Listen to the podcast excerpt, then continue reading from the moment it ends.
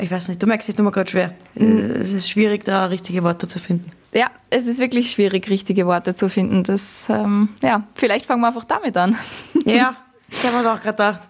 Also, willkommen. Äh, heute mal ganz anders, weil, ja, weil alles anders ist. Das ist Was richtig. ist passiert? Eva. Ähm, es hat, für alle, die diese Folge vielleicht ein bisschen später hören, einen Terroranschlag in der Wiener Innenstadt gegeben. Derzeit geht man von einem Einzeltäter aus, der dort wahllos Menschen angeschossen und erschossen hat. Wir sind gerade immer noch in der dreitägigen Staatstrauer. Und ja, das wird man auch heute in dieser Folge ein bisschen spüren. Und deshalb haben wir uns gedacht, dass nicht wir diesmal erzählen, sondern wir lassen Leute erzählen, die, die was zu sagen haben, die dabei waren, die mittendrin waren in der Innenstadt in Wien und das eigentlich erlebt haben. Das ist zum einen die Veronika. Und zum anderen ist es der Nico. Genau. Und es sind Geschichten, wie Wien in dieser Nacht zusammengehalten hat. Hm. Vor allem ich finde, ich habe die Geschichte erst vorher schon von der Veronika gehört und habe dann angefangen zu verstehen. Ein komischer Satz, aber vorher war es so unklar für mich, schwammig, surreal. Ich habe es nicht realisiert. Das ist wie so ein Film, den man nicht an sich ranlässt und dann erzählt das jemand und du denkst, okay, wow. Mhm. Und äh, deswegen kleine Triggerwarnung für alle, die das vielleicht nicht können oder wollen. Ähm, für alle anderen, die es einfach nachvollziehen wollen können und verstehen wollen können, was da genau abgegangen ist, gern weiterhören. Und wie man sich da gefühlt hat, wenn man mittendrin ist. Danke Veronika, ja. danke Nico, dass ihr uns das erzählt. Starten wir gleich ja, mit der Veronika. Dank. Es hätte doch eigentlich nur ein Ganzelessen zu viert sein sollen. War es auch. Anfangs. Dann die Eilmeldung. Schüsse in Wien 10-10 gefallen.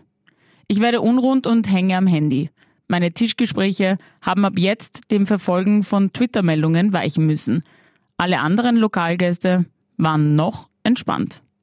Aber dann, als die Falschmeldung kursierte, auf der Marie-Hilfer Straße gäbe es in unserer Nähe auch einen Einsatz, da hat sich Angst breit gemacht. Panik, mein ganzer Körper hat gezittert. Liebe Gäste, ich habe die Anweisung erhalten, alle Lichter abzudrehen und euch in Sicherheit zu bringen. Diese Worte des Wirten haben sich eingebrannt. Scheiße. Es ist jetzt also wirklich ernst, sagt ein Freund zu mir. Ich bin zu Boden gesunken und wollte einfach nur raus. Raus aus diesem ebenerdigen Lokal nach Hause in Sicherheit, aber es geht nicht. Niemand soll mehr auf die Straße. Der Wirt hat alle Gäste abkassiert, sodass wir selber entscheiden konnten, bleiben oder doch gehen. Wir sind geblieben, alle. Viele in der finsteren Gaststube, wir im Stiegenhaus des Nebengebäudes. Zur Beruhigung hat der Wirt eine Hausrunde spendiert. Als ob Corona nicht schon genug Scheiß wäre, sagt er. Wissentlich, dass der schreckliche Abend für viele seiner Mitarbeiterinnen der letzte Arbeitstag für längere Zeit sein würde. Um zwei Uhr früh haben wir uns sicher genug gefühlt, um schnell nach Hause zu kommen. 2. November 2020. Ich werde dich nie vergessen. Das war jetzt die Veronika aus Wien. Und jetzt hören wir die Geschichte vom Nico aus Wien. Mein Name ist Nico. Ich bin 25 Jahre alt. Ich war gerade am Weg in die Stadt, weil ich dort mit einer Freundin zum Essen und Trinken verabredet war. Ähm, ich habe der Freundin gesagt, dass ich mich äh, leider verspäten werde, weil ich ähm, noch wichtige Dokumente aus dem Büro holen muss. Und am Weg zur U-Bahn habe ich schon in den sozialen Medien mitbekommen, dass äh, scheinbar Schüsse am Schwedenplatz sind. Ich habe mir gedacht, okay, das sind wieder irgendwelche blöden Gerüchte. Da wird schon nichts sein. Ich meine, wir sind in Wien. Und aber trotzdem habe ich die Gedanken nicht losgelassen und, und ich habe dann äh, versucht, meinen Bruder zu kontaktieren den ich nicht erreicht habe. Ähm, mein Bruder ist bei der Polizei. Und als ich dann aber schon in der U-Bahn war, haben sie durchgegeben, dass die nächsten Stationen, also die Stationen in der Stadt, nicht äh, eingehalten werden können aufgrund von Vorkommnissen. Ähm, mein Bruder hat mir dann gleich zwei Nachrichten, zwei SMS zukommen lassen, wo er mir geschrieben hat, dass äh, wenn ich ähm, unterwegs bin, sofort äh, mir Unterschlupf suchen soll. Ähm, ich bin dann gleich ausgestiegen bei der nächsten Station und zu meinem Büro gelaufen, das äh, gleich neben dem Rathaus ist. Dort angekommen habe ich ähm, alle Türen versperrt, die, ähm, die Nachrichten geschaut, alle Lichter abgedreht ähm, und mich, mich versteckt. Und habe aber die ganze Zeit natürlich, weil mein, mein Büro sehr zentral liegt, Polizeistreifen, Zivilstreifen fahren gesehen, Richtung Zentrum. Und in die andere Richtung, also Richtung AKH, äh, Rettungswegen und äh, Bluttransporter. Während ich mich da versteckt habe, habe ich natürlich Angst bekommen. Ähm, insbesondere wenn man alle Criminal Minds Folgen oder alle Navy CIS Serien der Welt wahrscheinlich auswendig kann, dann gehen da einige Gedanken mit jemandem durch. Ich habe dann auch die Nachricht bekommen, dass äh, eine Freundin eben angeschossen ist und am Weg ins Spital ist.